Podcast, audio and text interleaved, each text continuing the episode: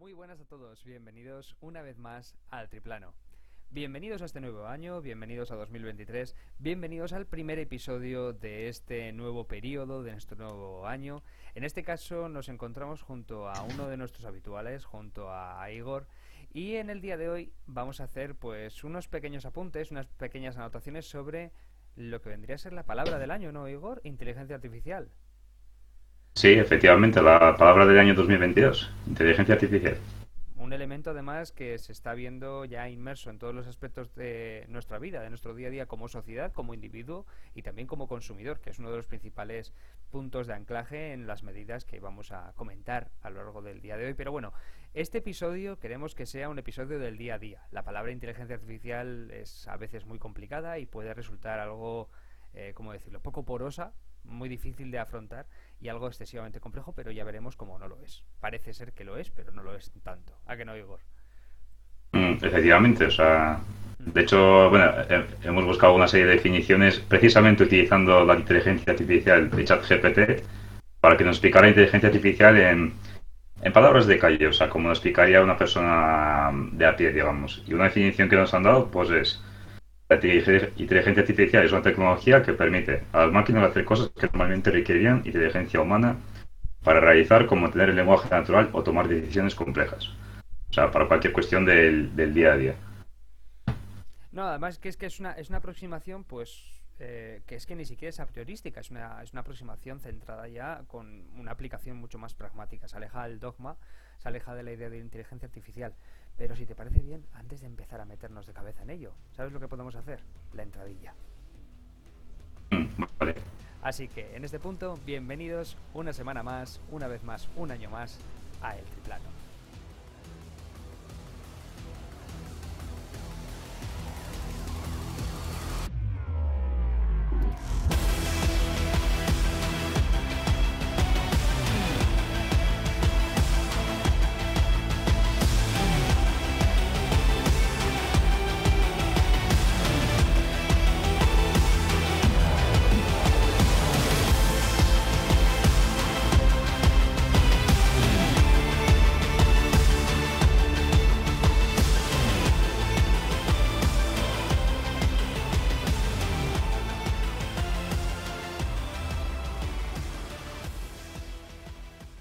Ahora sí que sí. Ahora vamos a meternos de cabeza con el tema. ¿Te parece bien, Igor?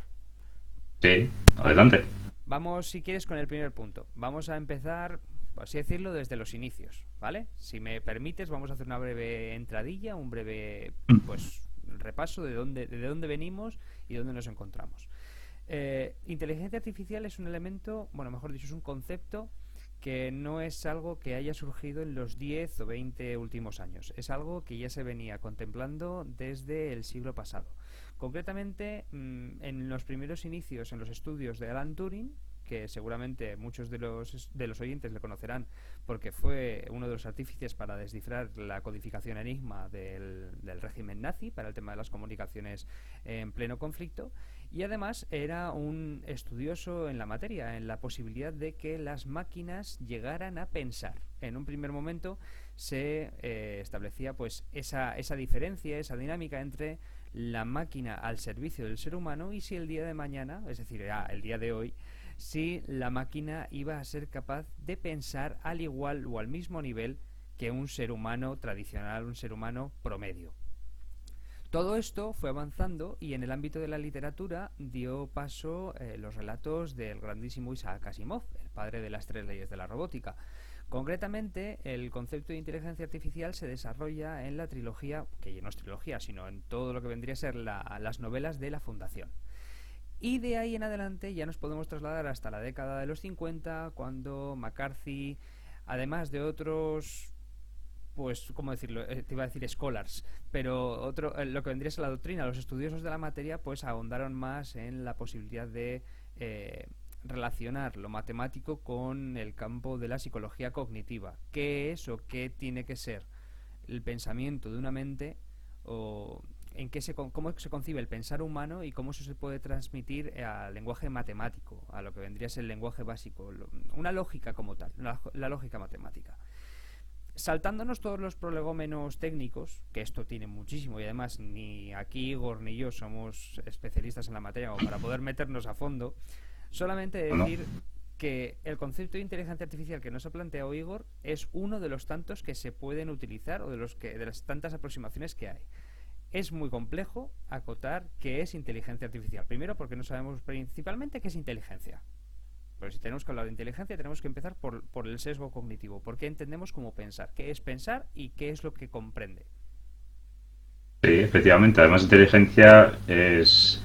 Bueno, es que es un concepto bastante subjetivo. O sea, para algunos, inteligencia, pues es, yo qué sé, decir, alguien que tiene un currículum académico estupendo. Para otros, inteligencia es algo, pues es ser un, alguien hábil para ciertas cosas, para igual incluso ser muy hábil para una cuestión muy específica.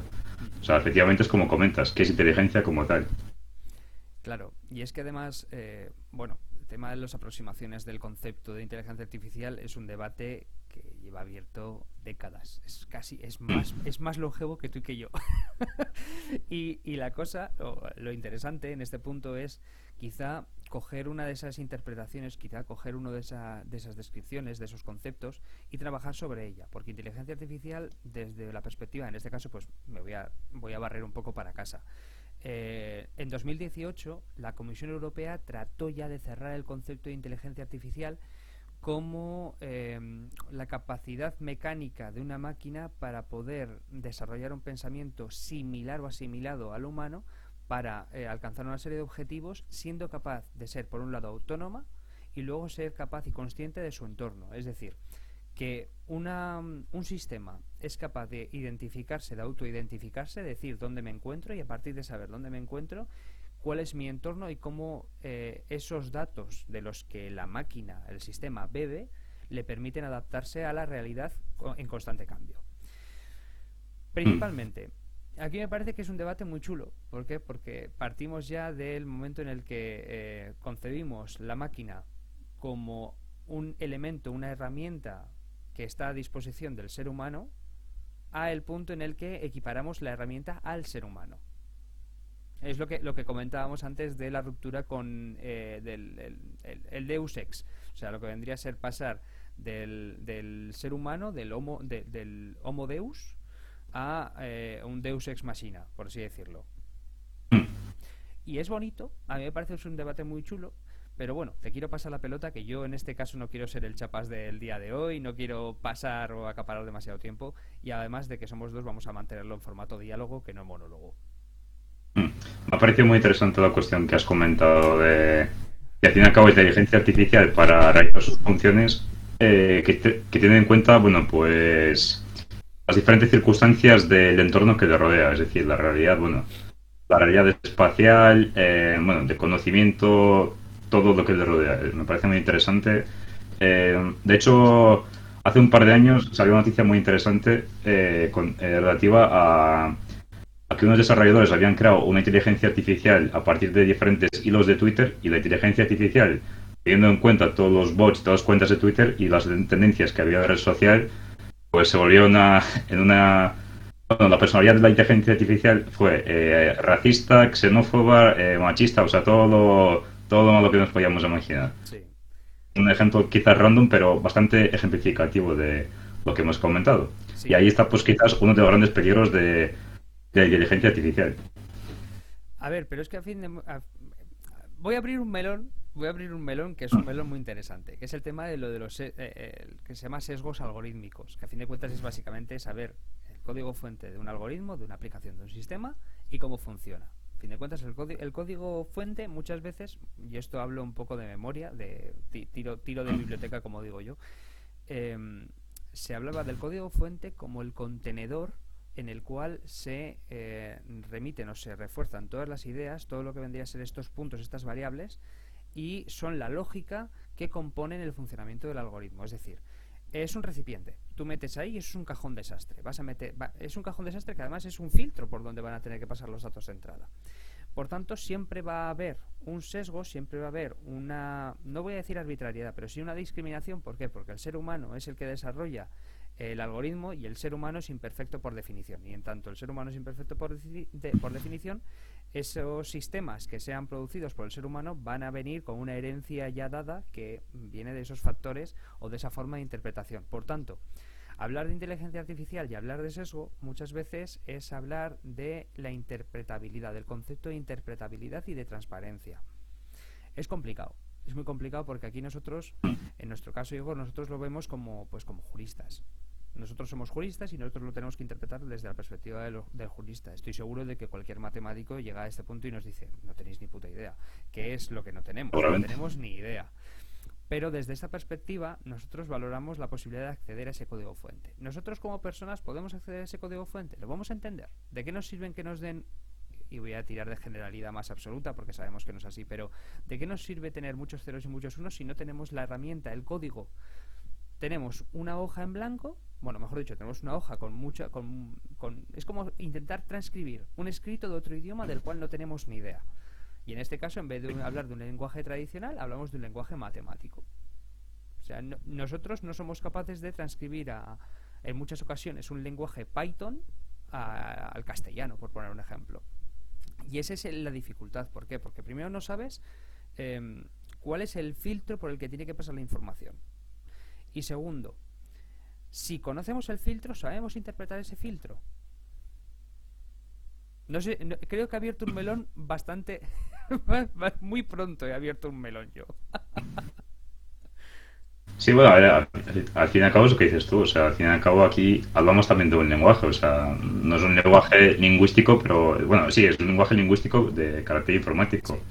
Al fin y al cabo es una sucesión de, bueno, del mítico código binario de ceros y unos, eh, que está también incluso en la base de, por ejemplo, de la, blockchain, que también es un tema eh, no, bueno, no íntimamente vinculado a la inteligencia artificial, pero sí que es cierto que en algunos campos incluso se están utilizando ambas de manera, bueno, de manera conjunta.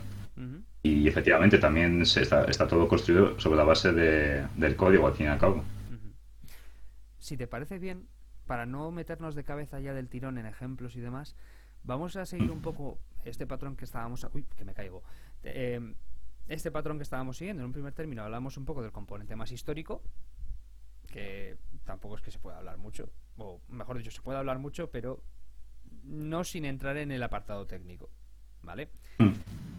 Y vamos a meternos de cabeza en el tema del concepto, ¿vale? Porque muchas, muchas veces cuando hablamos de inteligencia artificial referimos a tantas cosas que no sabemos verdaderamente lo que es inteligencia artificial. Mucha, muchas veces, y yo esto lo, he visto en, en un montón de medios de comunicación y en redes sociales, la gente asemeja las personas como tú y como yo, es decir, un ciudadano promedio con un conocimiento estándar básico, tampoco estamos pidiendo aquí que sean ingenieros informáticos, pero eh, la idea básica que se tiene de inteligencia artificial es un mecanismo automático que hace o cumple una función que es, que es de la que es capaz de hacer el ser humano de una forma mucho más rápida. ¿Vale? Mm. No, nos no, nos no nos ponemos a preocuparnos por lo que pasa en medio. Solamente sabemos que metemos una información y al segundo y medio tenemos una respuesta. ¿Vale? Ahora bien, ¿todos estos sistemas son inteligencia artificial? ¿O no? Porque hasta donde nosotros sabemos, un buscador, es decir, un buscador que está indexado en una página web, lo único que hace es buscar una serie de etiquetas, buscar una serie de referencias dentro de la base de datos de esa página web y localizarlas. Eso no es inteligencia artificial. Eso es un mecanismo de búsqueda automatizado. La inteligencia artificial exige un pensamiento, exige un nivel de autonomía. Exige que en el caso de que nosotros tengamos un buscador, si bien cumple la función de buscador de esas etiquetas, también no sepa decir, pero si estás buscando esto, puedes buscar en esto, esto, esto, esto, esto, esto. Es decir, que haya un pensamiento autónomo más allá de la instrucción base o al menos así es como lo interpreto yo y es más o menos cómo se ajusta a la definición de 2018 de la Comisión Europea. Ojo, hablamos desde una perspectiva general. Estamos cogiendo un ejemplo muy básico, ¿vale? Voy a poner un ejemplo quizá del, día a día, que creo que es más, más, más, más normal. Una biblioteca, ¿vale? Una biblioteca, cada vez que entra un libro, un libro se cataloga, ¿vale? Y se le da una referencia. y se suele catalogar bien por autores, bien por título, bien por año. Cada una de esas etiquetas es una referencia propia.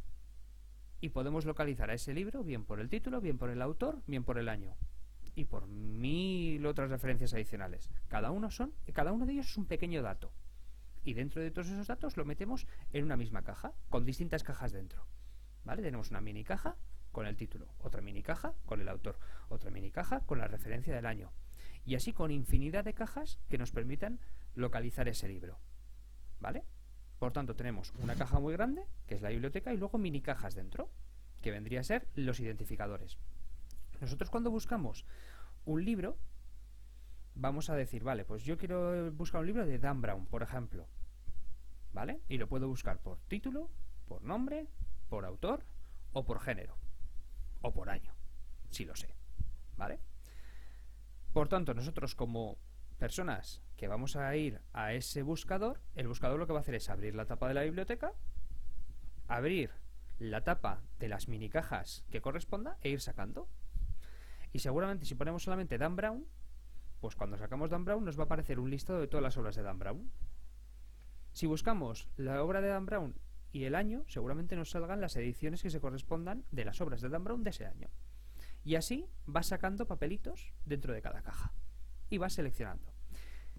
Si un sistema fuera capaz de hacer eso, y aparte de decirte, aparte de Dan Brown, por tus búsquedas anteriores quizá te interese esto otro, ahí sí que podemos empezar a hablar de inteligencia, porque hay un estudio de la búsqueda del propio de la propia persona que hace uso del buscador. Es decir, hay un análisis previo, un histórico, por así decirlo. Nuestro, Mm, nuestro sí que- querido Amazon. Sí, que al fin y al cabo entra también un, un elemento, digamos, más subjetivo también, al fin y al cabo. Bueno, claro, al fin y al cabo la inteligencia también es algo subjetivo, claro. Sí, no, no. Y-.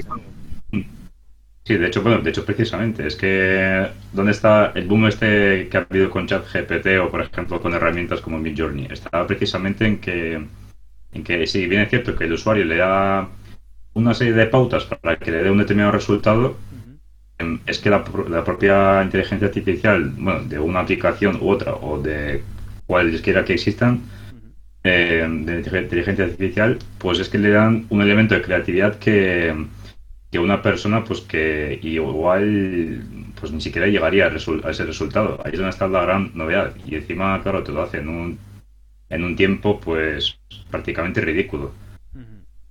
Sí, a ver, el problema que encontramos con el tema de lo de la inteligencia artificial aplicada es esos, esa afección a otros componentes adicionales. Eh, Sobre todo el tema de la, de la creatividad. El tema de lo de la creatividad lleva años en, en, en pugna. Si no recuerdo mal, no sé si te acuerdas de algunas conversaciones que tuvimos con nuestro compañero Aitor Comprado, que hablaba un poco de lo de la posibilidad de reconocer la autoría a, una, a un software, a una inteligencia artificial. El hecho de que si un software es capaz de crear desde cero y de forma autónoma una obra, esa obra es plenamente registrable a efectos de la normativa vigente, porque la normativa vigente en España exigía que el autor fuera una persona física o jurídica. Y ahí, he- he ahí el problema, que el autor tenía que ser una persona detrás de. Tiene que haber alguien encargado de hacer que funcione ese software. Si no hay unas instrucciones humanas detrás de esa obra, la cosa se tambalea. Y es justamente un problema que está viendo con el tema de lo de la personalidad electrónica europea, que llevan años intentando decir, oye, pues, eh, de hecho, hasta hace más bien poco, el conflicto estaba también bastante caldeadito, porque si no me equivoco, en el ámbito europeo había una parte de, la, de, los especialistas que abogaban por el reconocer ciertos márgenes, sobre todo en el tema de lo de la responsabilidad civil, por el tema robótico, el tema de los de los coches automáticos, de todo lo que vendría a estos elementos automatizados, ¿quién debería de responder por esos daños? En el tema de consumo parece ser que hay un porcentaje de consenso bastante amplio re- en referencia a la persona que se encuentra detrás del funcionamiento de esos productos, es decir, quién es el fabricante o en todo caso el desarrollador del software. Es decir, habría que escalar un poco hacia atrás en la cadena de producción y decir, detectar dónde está el fallo y darle herramientas a la persona para solicitar ese, esa indemnización a la persona que corresponda o pues esa, esa solidaridad entre las partes. Pero bueno, sin meternos en el tema de derecho, que es una cosa que nos apasiona y que se nos pierde la, la, la, la olla por ello, en el tema general, que es lo que ha dicho, el tema de la creatividad, yo creo que no llegamos al punto de que la inteligencia artificial sea creativa. Yo soy partidario de que no existe la, creatividad, la creatividad ahora mismo, tal y como está funcionando ahora mismo en inteligencia artificial. Bueno, también quizás habría que tener en cuenta que ahora mismo quizás estamos en, bueno, por así decirlo, en el paleolítico igual de inteligencia artificial.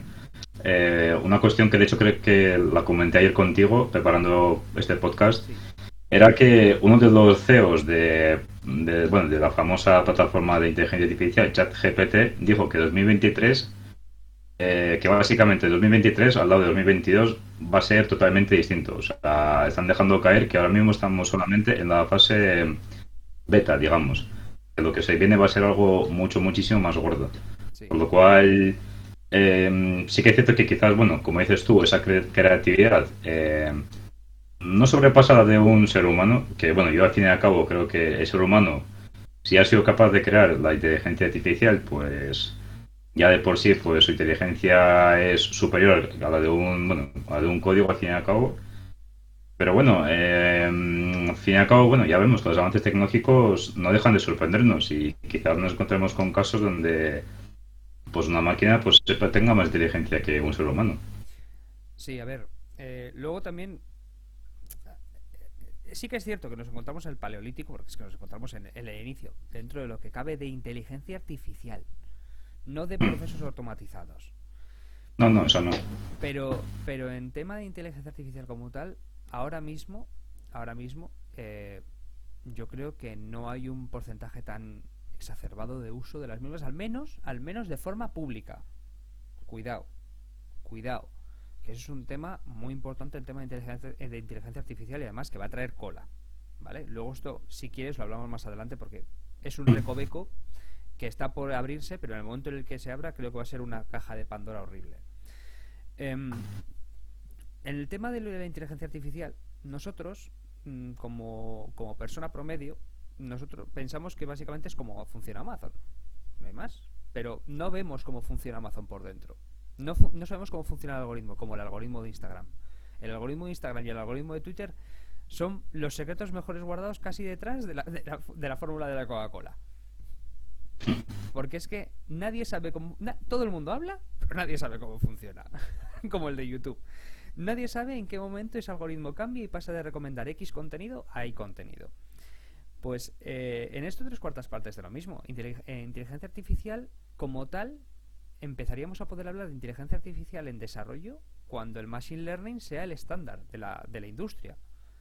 Y el machine learning ya de por sí es complicado, porque implica eh, una construcción de un sistema con capas.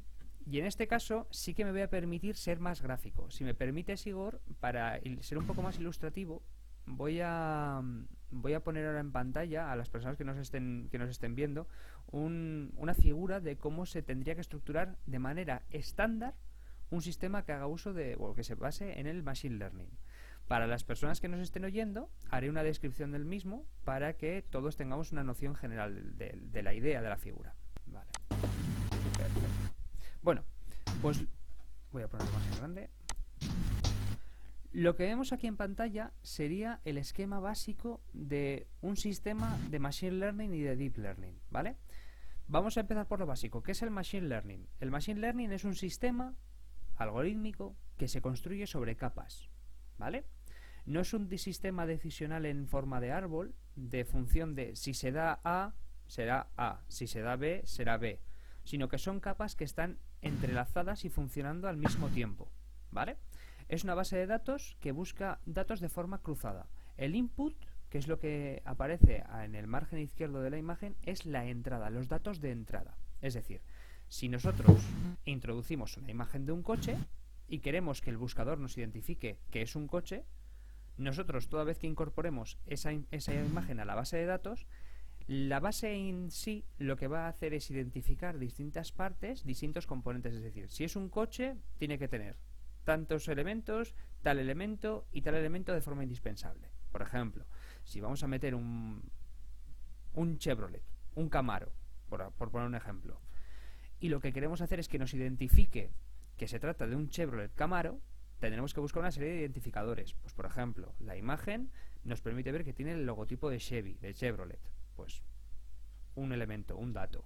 Que la forma del propio coche, que puede ser muy parejo a los Ford Mustang, pero por ejemplo, si no me equivoco, los Camaro tienen el morro más ancho y más recto. Pues esas, son datos identificativos que de forma individual parecen que son independientes y autónomos, pero cuando los pones en común y los juntas, te da X, X, X elemento. Es decir, te da una imagen completa, te da un conjunto. Pero ¿cómo funciona esto? Con un ir y venir, ir y venir. Si tiene esta forma, puede ser un Chevrolet, un Ford, un, un Cobra, por ponerte un ejemplo. Y dentro de cada uno de ellos se puede volver hacia atrás dentro de ese mismo árbol y decir, vale, pero si tiene este elemento, si es un Ford, puede que tenga en vez del Chevrolet un caballo, que es el Ford Mustang, ese elemento. Pues entonces ya descartas el Ford. Que el funcionamiento es muy complejo, no es un árbol decisional de idas y venidas. No sé si me estoy explicando. Sí, sí, entiendo, sí. Claro. Luego el resultado que se sale de que sale de perdón, que sale de ese mm, de ese de esa utilización de ese mecanismo, de ese procedimiento es el output, que es el elemento de salida del resultado. ¿En qué se diferencia ese machine learning de un proceso básico? Es decir, de un buscador básico. En el buscador nosotros metemos X elemento y mediante un árbol decisional de sí o no, es decir, solamente hay dos respuestas, sí, no, sí, no. No se puede volver sobre sus pasos, sino que se va siempre en cadena hacia abajo, ¿vale? Mm, comprendo, sí. Luego en el deep learning, que es un paso más allá, eh, equivocadamente se suele referir al deep learning como algo externo, como algo ajeno al machine learning, pero esto es como una matriusca. No sé si lo he dicho bien. Es una, una que es una sí, matriusca, sí y luego tienes más pequeñitas dentro. Bueno, pues el Deep Learning está dentro del Machine Learning, ¿vale? Es una técnica o un sistema dentro del Machine Learning. ¿Cuál es la mm. diferencia? Que el Deep Learning, como tal, es aprendizaje profundo, ya contiene propiamente eh, el elemento de autonomía plena del sistema. El sistema es plenamente autónomo para toda vez que tiene un dato, sin que haya eh, una interacción humana de por medio, es capaz de darte un resultado atendiendo al input, que es la entrada. Es decir, volviendo al ejemplo del coche, metes eh, se mete una, una, imagen del coche, es decir, el propio sistema detecta una imagen de un coche y es, es capaz de, orientarse por sí sola para decir, eso es un coche. No hay, no hay intervención humana de por medio necesaria. Eso es lo interesante. Para las personas que nos están oyendo, esto sería tan fácil como hacer una especie de malla. Normalmente, cuando hablamos de algoritmos, hablamos de árboles decisionales. De un punto salen otros dos. Y dentro de esos dos puntos salen otros cuatro. Es un árbol decisional, como si hablásemos de unas raíces. Sin embargo, cuando hablamos de sistemas que hacen uso del machine learning y del deep learning, no hablamos tanto de un árbol, sino de una red. Hablamos de una red como si fuera una telaraña. Hay distintos puntos conectados a un punto central, pero es posible ir y venir, desplazarnos dentro y fuera de esa telaraña. Ahí hablamos de cierta autonomía y el sistema es más poroso, tiene la capacidad para absorber más información y a partir de esa información retroalimentarse. No sé si he sido lo suficientemente claro. Sí, sí, sí, se entiende. De, hecho, eh, bueno, en este caso del deep learning, que es donde quizás está el mayor peligro, digamos, ético, se podría, bueno, ético y no solo ético, de, lo que vendría a ser, bueno, de la inteligencia artificial como tal. Es decir, que la tecnología sea capaz de actuar de manera autónoma y, lo que es más importante, sin tener eh, a un humano o grupo de humanos que, tengan al menos potestad o capacidad para controlar esa, bueno, sus decisiones al fin y al cabo. Que pueden ser decisiones buenas o lo que es peor aún, malas. Así que ahí está el gran peligro, claro. Claro, a ver, es que a fin de cuentas el concepto de inteligencia artificial, como comentabas, Igor, eh, es muy transversal. Sobre todo si atiendes a, las, a, la, a la utilidad del mismo. Porque la inteligencia artificial, yo creo que erróneamente pensamos que tiene que ser algo que nos facilite la vida, pero como un fin en sí mismo. O sea, la inteligencia artificial muchas veces es concebida como un fin más que como una herramienta. Si perdemos esa perspectiva, yo creo que vamos de vamos caemos en un abismo del cual es muy difícil salir. ¿Por qué? Porque así como antes la inteligencia artificial era dependiente de la intervención humana, ahora nosotros nos haríamos dependientes del funcionamiento de la inteligencia artificial. Nos volvemos unos inútiles tecnológicos que es precisamente lo que muchas personas, bueno, como dices tú, conciben la inteligencia artificial, es que dicen, ah, pues ¿para qué voy a hacer las tareas de, yo qué sé, de mi instituto, de mi universidad, si con tal de poner en chat GPT que me lo haga, pues me lo hace. O, por ejemplo, un diseñador gráfico, lo mismo, que dice, ah, pues tengo que hacer una ilustración sobre esto. Pues nada, pues utilizo DAL, DAL I o yo que sé, o Stable Diffusion o Mid Journey para que me haga esta ilustración, me ahorro tiempo y encima cobro. Y no le digo nada al cliente. Por ejemplo. Por ejemplo. Ahí está, ahí está el gran debate también, claro. Sí, mira, el tema de lo del, lo del académico que lo has comentado, no sé si salió hoy o hace un par de días, eh, varios colegios del estado de Nueva York han prohibido el uso de chat GTP dentro de las dependencias del instituto eh, para evitar ese, e, ese caso precisamente, el tema de la copia. Porque es que también es cierto que mucha gente no se da cuenta de una cosa, y es que cuando hablamos de inteligencia artificial tenemos que pensar de dónde sale la información de la que hace uso la inteligencia artificial. Y es Casualmente ese es el problema. El problema tradicional de, vale, voy a preguntar a la inteligencia artificial qué es inteligencia artificial. Y te puede dar una respuesta. Tú la das por buena. Pero tú no tienes ese mm. filtro, ese criterio adicional para decir, de verdad, o sea, tú vas a hacer como un auditor propiamente. Tendrías que hacer esas funciones de auditoría, de fiscalización del contenido que genera la propia, la propia inteligencia artificial precisamente para eso, para no caer en ese, en, ese mm, vórtice de mm, cada vez sea menos. Porque verdaderamente, si no controlamos el, resultado que sale de esa propia inteligencia artificial, primero, no vamos a hacer una inteligencia artificial de calidad, porque no hay una función de auditoría detrás. Y segundo, nosotros estamos dando por bueno algo que verdaderamente no lo es. Y es que... Sí, de hecho, Sí, perdóname, perdóname, Igor, dime. Sí, no, que quería comentar precisamente respecto a eso que, bueno, como has comentado, nosotros como juristas, pues eh, yo, por ejemplo, he, buscado algunos términos jurídicos, algunas cosas jurídicas que, bueno, de las que, no me considero experto, pero sí que es cierto que sé bastante, sé explicarlo bastante bien y soy capaz de explicarlo a una persona que es lega en la materia de jurídica.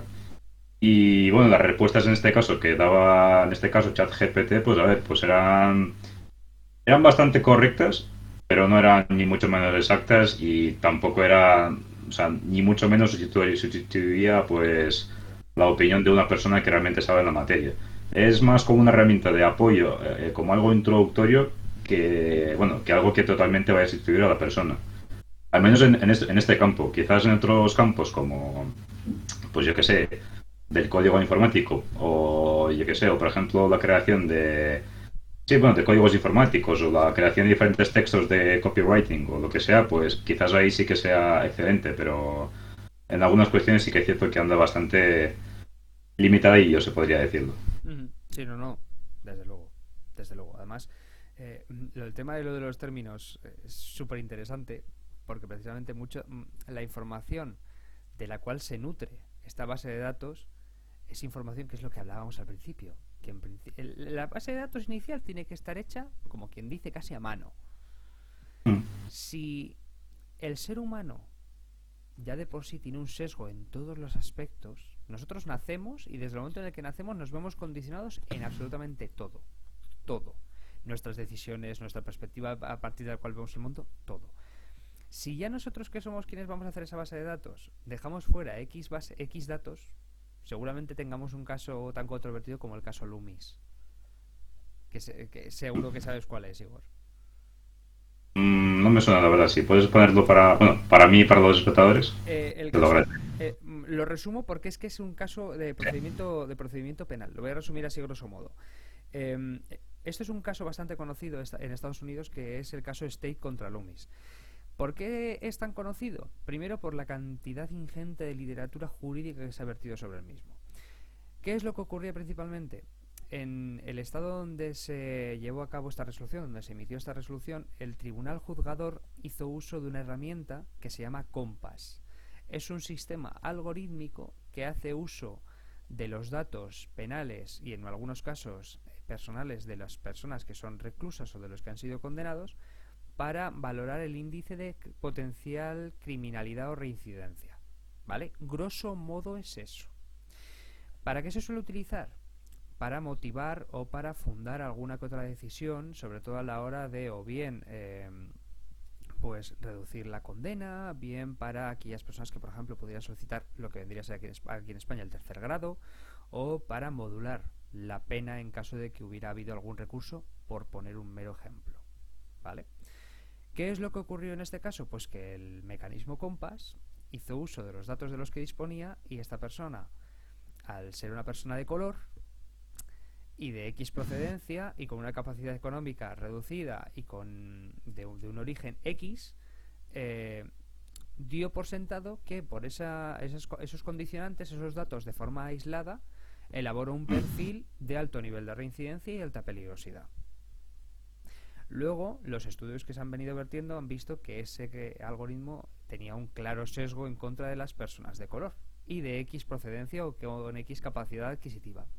Problema nuevamente de lo que conocemos como sesgo algorítmico. Y en este caso hay auténticas maravillas en cuanto a la literatura jurídica sobre este caso, una de, bueno, varias de ellas de procedencia de, nacionalidad española, de autores muy buenos, que además, si no me equivoco, era de la, de la profesora Godoy, una barbaridad de artículo buenísimo, buenísimo, citado a nivel nacional e internacional, que es espectacular y habla en profundidad sobre toda esta materia. Es, en cuanto a literatura jurídica, es de lo mejorcito, porque analiza eh, desde el ámbito penalístico todo, todo lo que vendría a ser el procedimiento, desde el ámbito procedimental hasta el ámbito sustantivo, cómo afecta todo. Y es un claro ejemplo de lo que es la, la, posibilidad de verse sesgado algorítmicamente. Es, es, el reflejo de mm, si tomo en consideración X datos frente a otros, siempre va a haber una discriminación si no está bien valorado y bien ponderado. Es, es decir, si las variables no son las adecuadas o si no hay una forma de auditar esa, esa metodología decisional, vamos a estar siempre en, esa misma tesitura. Ahí está un gran peligro. De hecho, hace como dos, dos meses por ahí salió que creo recordar que era en Suecia que había, que había un intento de, uno, de unas personas de crear un partido político dirigido totalmente por, por inteligencia artificial. Y claro, eh, ahí precisamente es que entran en juego esos peligros de, por ejemplo, de sesgo automatizado, como dices tú. Por lo cual, claro, o sea, nos podemos encontrar con un, con un partido político dirigido por inteligencia artificial pues que quizás en algunos aspectos de bastante, bastantes polémicas más allá de, que está bueno de que está controlado por un robot al fin y al cabo. Luego aparte que es que partimos partimos del valor principal. De qué se nutren los algoritmos de datos. Mi pregunta es la mm. siguiente. De qué datos se va a nutrir un partido político mm, redes, redes sociales en buena medida. Sí pero aparte aparte partamos de las redes sociales y nos metemos ya en los datos como tal es decir tipo de dato eh, a mí lo primero que me viene a la cabeza es, pues quizá por el tema de lo de la fiscalidad, porque ahora está tan de moda el tema del control fiscal. Em, hasta donde yo sé son datos de especial protección. Si vamos al, reglamento al reglamento general de protección de datos. Mi pregunta es la siguiente: ¿bajo qué legitimidad se presume como viable la colección o la colecta de ese tipo de datos? Porque para que sea un partido político dirigido por una inteligencia artificial tiene que conocer al, al censo, al censo electoral. Por tanto, para tomar una decisión de eh, que afecte o que pueda haber afectado a ese censo, tiene que conocer los datos de muy diversa índole de, un, pues de toda la población, de la población potencial que le vaya a votar. O sea, mm. directamente plantar un, un, un, sistema de este tipo en una elección, si ya de por sí me parece complicado, en unas elecciones generales, unas elecciones estatales, por así decirlo, ni vamos, no quiero ni pensarlo a nivel local la problemática que puede haber en pequeño. Imaginémonos, voy a poner un ejemplo. Nosotros que vivimos en La Rioja, España, ¿vale? Voy a, voy a coger uno de los eh, pueblos más pequeños. Voy a poner, por ejemplo, no sé, Viniegra de Abajo, que es un pueblo de La Rioja. Con, no una población excesivamente alta, pero con población, que es lo que nos interesa. Hmm. Si yo quisiera fundar un partido político dirigido por un sistema de inteligencia artificial, para empezar tendría que tener una base de datos con los datos de toda la población de ese municipio. Pero no hablamos de mm, correo, nombres, que ya de por sí son datos personales, sino que mm. además tendría que tener datos que pudieran afectar a la decisión en la cual yo voy a estructurar mi programa electoral. Porque yo tengo que tener un programa electoral adecuado a lo que se supone que va a ser la mejor medida para ese censo no un sesgo ideológico, sino decisiones objetivas, porque las objetivas un programa no las puede no las puede adoptar si no tiene ese nivel de autonomía y sería un sistema de deep learning propiamente, que es muy complicado de alcanzar ya de por sí. Partiendo de la premisa de los datos, que ya lo veo excesivamente complicado. Si ya tenemos precedentes, como es el caso del caso Siri eh, de Países Bajos del 2020, en el cual ya se ya se establecía que la colecta de datos de especial protección para la prevención del fraude fiscal afectaba al derecho de la, al derecho a la intimidad de, las personas del artículo 8, si no me equivoco, del Convenio de Derechos Humanos, eh, no quiero ni pensar cómo se puede, cómo, cómo pretenden aplicarlo eso a un nivel general. Me explico, ¿no? La, primero la base, la base sobre la cual se va a legitimar el, tratamiento, sí, me puedo creer que en algunos datos se vea, se vea cubierta y legitimada, vale, perfecto. Pero más allá de todo eso, luego lo ves, lo pones en práctica, es un peligro. Es que es un peligro. Es un peligro. ¿Significa eso que debe llegar el caso o que es imposible que se dé la situación en la cual los partidos políticos, los partidos políticos hagan uso de inteligencia, de inteligencia artificial? En absoluto. Tenemos el caso de Cambridge Analytica. Mm, tenemos, los, tenemos los sesgos y la implementación de bots en, Estados Unidos. Y los bots por, como tal no son, no son inteligencia artificial. Hay una persona detrás. Pero llegará el momento en el que se desarrollen bots capaces de ser autónomos, de implantárseles una ideología y que esa ideología se vaya se vaya eh, pues o moderando o mm, extremando en función de las interacciones. Sí, en redes sociales de hecho bastante típico que te alcance de extremos o bien de bueno, de extremo izquierdo o extremo derecho sobre todo. Claro. De hecho, ya se ha visto ya se ha visto en Twitter, o sea, sí, que se polarice, que básicamente mm. la inteligencia artificial va a acabar en algunos puntos polarizándose como la población normal. O sea, es que a fin de cuentas es lo que decimos, es un producto humano. Todo esto son hipótesis, nuevamente. Todo esto lo que estamos hablando son hipótesis. Pero sí que tenemos precedentes importantes, sobre todo en el tema de lo de la, de la afección a los datos. Que es que yo, en este caso siento ser canso, pero es que las bases de datos se conforman con datos. Y las bases de datos son de lo cual bebe la inteligencia artificial. Si una inteligencia artificial tiene que beber de datos, me preocupa sobre todo de qué tipo de datos va a beber. Y es que eso es así. En España, mira, hace dos meses salió la noticia de que una empresa militar eh, francesa estaba desarrollando un sistema que iba a implementar la Policía Nacional en España para la persecución y la localización de personas que hayan sido condenadas. Hubo mucho revuelo en cosa de una semana, dos semanas, obviamente revuelo en los nichos que importa esto, porque esto no es general, esto no sale a la luz así como así. Eh, sí, nivel general poca, poca cosa. Claro, ¿qué es lo que pasa? Que la pregunta era, ¿y de dónde van a salir esos datos? ¿De las bases civiles? ¿O de las bases penales a las cuales tiene uso la Policía Nacional? ¿Bajo qué premisa? ¿Bajo qué, bajo qué legitimación van a tener acceso a todos los perfiles?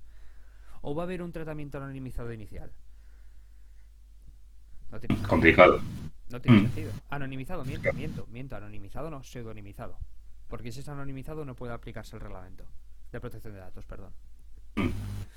Bueno, y si es pseudo, y si es eh, también al fin y al cabo ya tienes algún elemento que permita, aunque sea, identificar a la persona que está detrás. Claro, a ver, es que a fin de cuentas el, el reglamento lo que persigue o lo que trata de regular es la pseudonimización. Si ya anonimizas con carácter pleno todos los datos de una persona, es imposible, mediante tecnología de ingeniería inversa, retrotraernos al punto en el que sea identificable esa persona. ¿Vale? Y aquí nos estamos metiendo en, una zambra cojonuda. Sí, sí.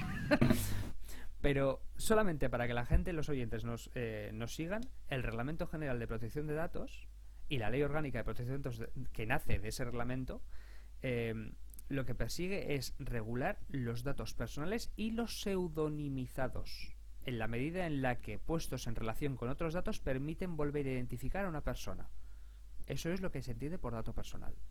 Los datos anonimizados, técnicamente, es decir, sobre el papel, son aquellos que no permiten identificar de forma alguna a una persona, ni incluso haciendo uso de, ingeniería inversa, técnicamente. Ahora bien, aquí los dos juristas de papel, como digo yo, pues seguramente nos venga un técnico y dirá, eh, ándate para allá, bobo. Eh, y poco más. Sí, sí. Pero, bueno, y, Sí, y, hablando ya de este tema de, bueno, entrando más en concreto a, inteligencia artificial para no ir por las ramas, ¿crees que estamos ante la cuarta revolución industrial, como dicen algunas personas? La cuarta, la cuarta revolución industrial yo creo que ya vino con Internet. O sea, el hecho de, eh, bueno, que ya fue la tercera, pero eh, em, no creo que todavía podamos hablar de una revolución como tal todavía. Sí que se está viendo que hay una cierta implementación, pero yo creo que hablaremos de inteligencia de una cuarta revolución cuando la inteligencia, la inteligencia artificial esté ya como un modelo estándar dentro de la sociedad.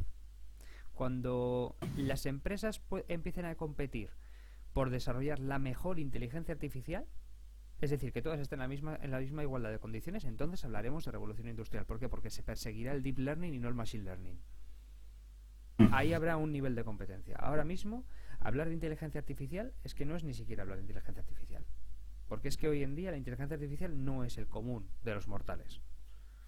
Hablaremos, no, hablaremos de inteligencia artificial y de verdaderamente y de verdadera cuarta revolución, ¿sabes cuándo? Cuando, desde mi perspectiva, cuando la administración, cuando el Estado se vea obligado a decir que verdaderamente se hace uso de este tipo de tecnología de forma asidua. Y eso es lo que va a pasar con la nueva propuesta de reglamento de, regulación de, de, la, de propiedad intelectual, no, perdón, de, inteligencia artificial, la ley de inteligencia artificial. Uno de los componentes es que cuando se esté haciendo uso de inteligencia artificial propiamente dicha y el ciudadano o el individuo que esté siendo eh, o que esté hablando con esa misma inteligencia tenga que ser informado de que verdaderamente no está hablando con una persona o no está hablando con un sistema eh, auditado por una persona, sino por inteligencia artificial. Es, es muy complejo porque además la definición de que da esa propuesta de ley, esa, propuesta de reglamento, em, habla del usuario, pero no del usuario siendo la persona que contacta con el usuario, sino la siendo la administración usuaria de ese tipo de sistemas. Yo soy usuario de esos sistemas porque los implemento en mi funcionamiento. ¿Entiendes? El, eh, no sé si me explica el giro de tuerca. Sí, sí, sí, lo, entiendo, sí, sí, se ha, entendido. Para algo, para algo de lo que puedo hablar, basta que estoy estudiando sobre el tema, no, voy a aprovecharlo. Sí, sí, sí. No, pero... yo, creo que, yo creo que también, bueno, quizás el bombo que se está dando bueno, ahora mismo a la inteligencia artificial y tal, que es el trending topic del último mes y medio, es principalmente bueno por el temor de qué va a pasar con algunas profesiones. Y bueno, estoy hablando en este caso de sobre todo de artistas que bueno sí que dibujan, eh, de gente también que se dedica al copywriting que, que creemos que no, pero también es bastante gente que se gana la vida así en el ámbito digital y en especial, bueno, con algunas inteligencias artificiales que se están desarrollando ahora también para, para crear diferentes vídeos, para crear incluso voces, canciones, que ahí quizás sí que es cierto que algunas industrias pues tengan, con perdón, pues los huevos aquí en la garganta. Aunque bueno, también es cierto que bueno, que yo considero que bueno, hay que ser prudentes todavía con eso y y al fin y al cabo yo me mantengo la idea que has comentado tú antes. Creo que la inteligencia artificial al fin y al cabo tiene que ser una herramienta de apoyo, que no de sustitución. El factor humano es que es imprescindible, o sea, es sin el factor humano ya para empezar no, no existiría este, esta herramienta y es una herramienta de apoyo que tiene que estar ahí, pues para, para mejorar la producción, para mejorar el servicio, el tiempo de servicio, lo cual al fin y al cabo pues, repercute Mm, en todos los ámbitos, vaya, incluso en el ámbito económico. Sí, no, no, desde luego. A ver, el tema de lo de la creatividad yo creo que es un, es un miedo que no está del todo fundado porque si nosotros hacemos uso de tecnologías como Midjourney, nosotros hacemos el prompt, lo que mm, además me lo enseñaste tú. Nosotros hacemos una serie de instrucciones, damos una serie de temáticas, una serie de tópicos, pero no sabemos, no podemos decirle al, a la inteligencia artificial, mira, quiero que me hagas una lámina en formato DIN A4 de X personaje basado en X temática, pero con este tipo de detalle, en este tipo de sistema, con esta paleta de colores. Ahora mismo eso no se puede hacer, porque son conceptos generales.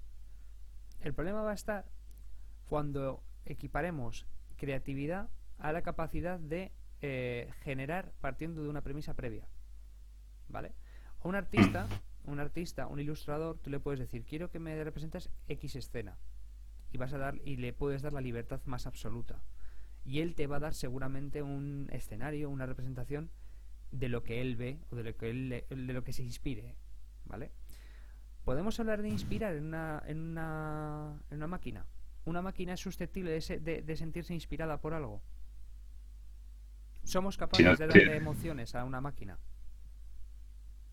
No, somos, somos capaces de darle una serie de instrucciones, que no, no darle, bueno, sí, que, eso, que darle una, un deseo, digamos, de, hacer algo. Claro, y luego la máquina va a funcionar partiendo de todavía, o sea, todavía, a, día de hoy, Midjourney funciona porque nosotros le damos vida. Y ya está. Si el ser humano deja de darle funcionamiento, de darle vida a esa base, a esa inteligencia artificial, se muere todavía no es susceptible de vivir de forma autónoma. Es decir, mi journey como tal no es capaz de decir, vale, si no me esto, yo voy a generar lo que me mida la santísima gana. O lo que yo considere. O yo, atendiendo a Internet, veo que es tendencia a esto. Ahí está la peligrosidad. En la autonomía. Pero para llegar a la autonomía todavía falta mucho. Y todavía antes de llegar a esa autonomía, creo que será de las pocas veces en las que el derecho va a ser capaz de poner muros de contención al océano en algunos puntos, pero no en todos. Vamos a ser capaces de proteger la orilla, pero no el océano. no, es que defender el océano es, es, complicado, pero bueno, sí que es cierto que hay, bueno, para la gente que no lo sepa, bueno, muchas veces en temas tecnológicos eh, la legislación suele ir bastante atrasada. En cambio, en este caso es, al menos la legislación europea, ojo, la europea, no desconocemos si la americana o la de países de Latinoamérica, eh, bueno, pues al menos la legislación europea sí que es cierto que está dando un paso adelante para prevenir todos estos problemas que estamos comentando. Mm. La legislación chilena en materia de protección de datos sí que está se está viendo modificada con bastante frecuencia y está bastante adaptada, ¿eh? bastante vigente. Bueno, vigente igual no es la palabra, actualizada es la palabra.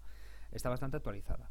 Eh, pero vamos, aquí, en teoría, en teoría, ha habido nuevas modificaciones y está al caer una revisión del, documento de bueno, propuesta de reglamento para, para regular la inteligencia artificial. Pero todavía no creo que llegaremos a acotar con tiempo suficiente el tema de la propiedad intelectual. Porque a fin de cuentas el, tema de la propiedad intelectual y la inteligencia artificial va muy de la mano con el tema de la personalidad digital. Y siempre, hasta ahora, para que podamos proteger una obra de generada por inteligencia artificial tiene que haber un ser humano detrás. Y aún así, aun con todo con ello, está habiendo problemas. Si no me equivoco, mm. hace poco mm, había un artista que generó una novela y el 80 o el 90% de las ilustraciones, por decir un número porque no me acuerdo el porcentaje completo, eh, estaban generadas con Midjourney y le denegaron la inscripción de la obra. A pesar de que era una autora verdadera, o sea, era una persona física, palpable, material. la que estaba detrás de, la obra.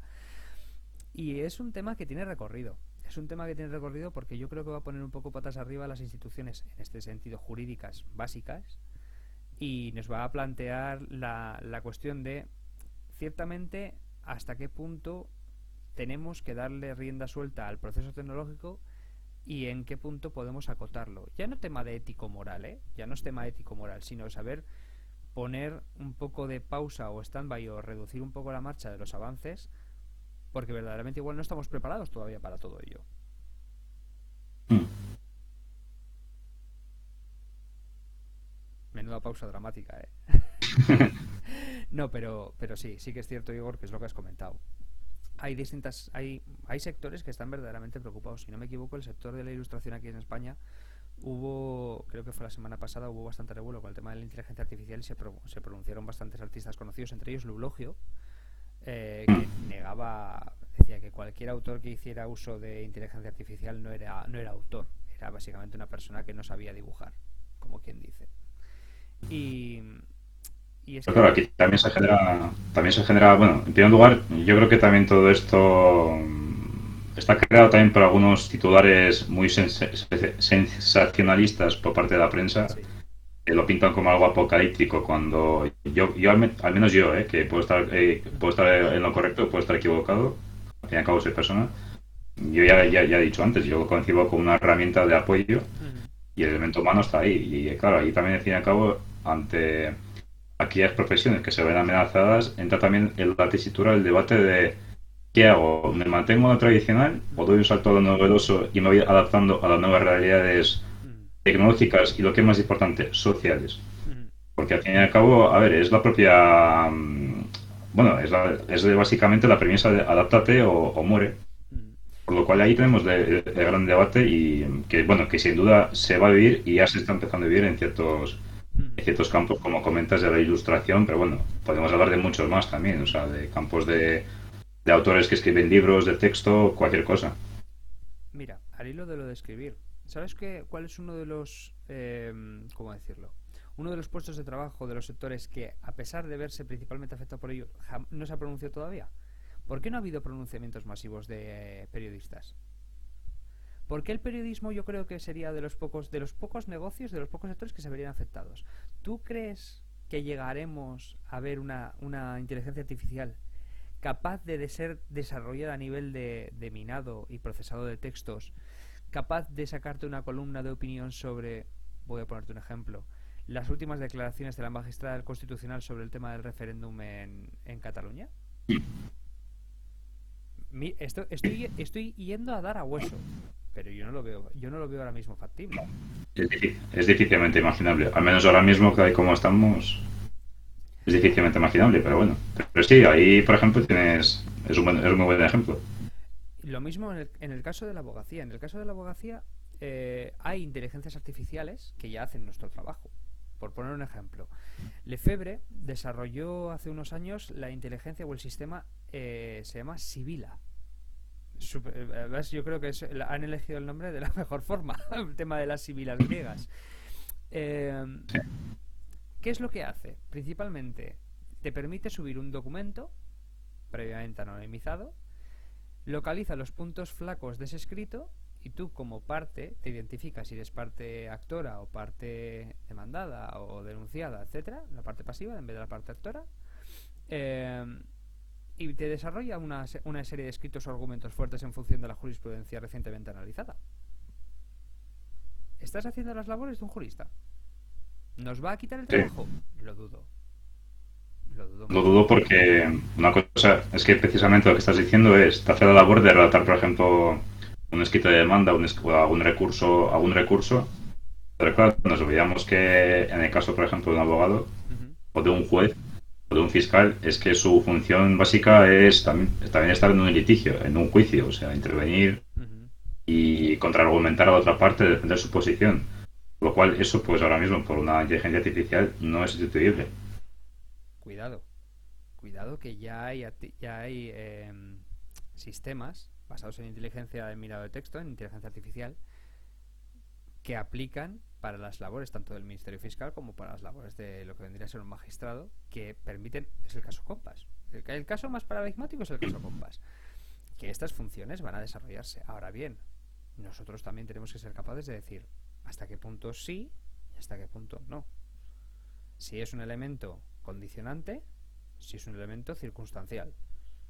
Si es algo que es externo o si es algo que verdaderamente nos va a dar un cierto apoyo son muchos, son muchos factores, son muchos vectores a tener en cuenta y es que es una cosa que en la aplicación, cuando la ves en realidad, dices, va a dar más quebraderos de cabeza de los ya existentes. ¿Que te permite automatizar labores? Por supuesto. Pero ¿hasta qué punto hay labores que hace el juez que se o que hace el letrado de turno que se, podría, que se pudieran llegar a automatizar para agilizarles y hacer una descarga? Por supuesto, todo lo que sea agilizar o cuestiones de trámite, ¿cuántas veces hemos visto que tienen que emanarse, que tienen que emanar del propio juzgado resoluciones de trámite, eh, por ejemplo, para, para darle, para dar eh, seguimiento, yo que sé, a una entrada de un escrito de demanda? Todo eso se podría dejar de una manera automatizada, ¿por qué? Porque es en cumplimiento de este artículo, se recurren, se tienen que cumplir estos requisitos, se cumplen, inteligencia artificial procede a, liberar el siguiente escrito y se firma de forma automática. Vista. Sí, así por ejemplo, pues bueno, al fin y al cabo se elimina, el coste temporal y lo más importante, elimina la, burocratización del proceso, que es una cosa que demanda a los ciudadanos no solo en tema de la justicia, sino en tema de administración, etcétera. Pero es que eso no es inteligencia artificial. Mm. Básicamente es lo que hemos dicho, es una secuencia. Entra un documento, punto de entrada. Después de entrar el documento, se comprueba una serie de parámetros. ¿Se cumple? Sí, no. ¿Que no se cumple? Vuelta al punto cero se procede a dar trámite a lo siguiente. Ya está, son instrucciones seguidas, procedimentales. Si hay un elemento decisional entre medias, ahí ya la cosa cambia. Pero decisional partiendo de un examen de una circunstancia concreta, algo que exija la intervención de un ser humano o en este caso de un sistema autónomo. hablaremos de ello. Hablaremos de ello, efectivamente. Y para bueno, para ir finalizando, no sé si, bueno, ahora hago yo si quieres de coordinador aquí del podcast. Eh, no sé si te parece hacer, bueno, lo que hacemos en todo el podcast, dar como una especie de titular al, al podcast para que se queden los nuestros queridos oyentes. Vale, sí. Mm, mira, se me ocurre una mejor idea. ¿Qué tal si hacemos los, los titulares con ChatGTP? Y así. Mm, por ejemplo. Vale, mm, procedo. Procedo. Bueno, para los oyentes, que para no los espectadores, vamos a hacer uso de una inteligencia artificial para que nos dé una idea clave sobre eh, la afección, por ejemplo, de inteligencia artificial y la sociedad. ¿Te parece bien, Igor? Sí, me parece perfecto, sí. Sí, sí, se ve, se ve. Vale. Vale, ya estamos dentro. Bueno, pues esto sería tan sencillo como eh, a través de una serie de identificadores, que es una frase, mm, solicitar a chat que nos dé una serie de ideas dame un titular para un podcast sobre inteligencia artificial.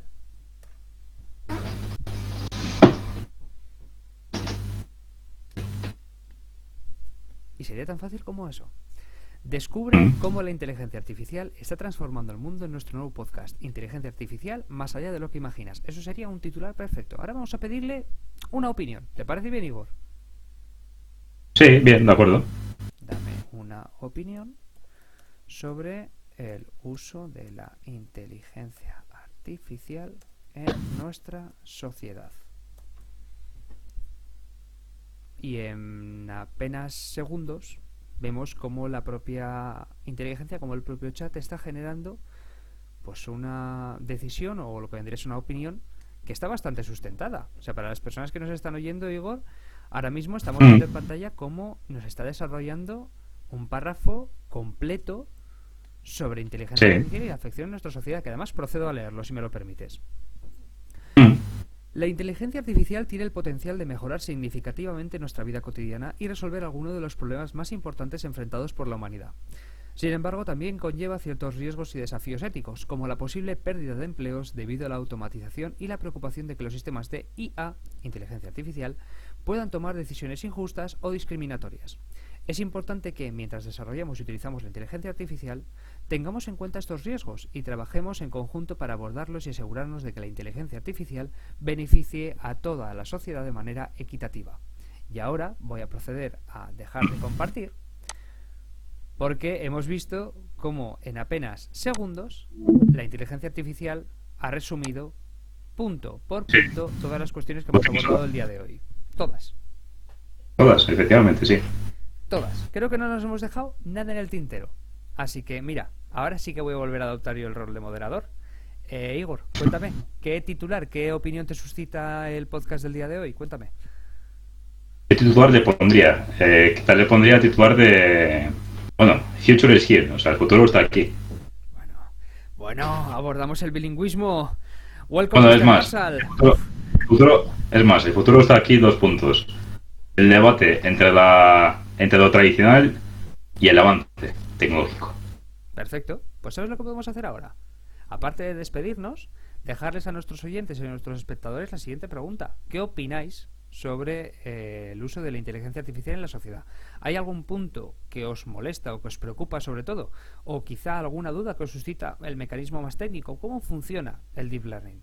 Pues todas estas preguntas os limitamos a que nos las dejéis tanto en los comentarios del podcast, si nos estáis escuchando desde iVoox o en las redes sociales, en el caso de que nos estéis escuchando desde Spotify, y en el caso de que nos estéis viendo en YouTube, pues en la caja de comentarios os invitamos a que nos dejéis todas las preguntas que queráis.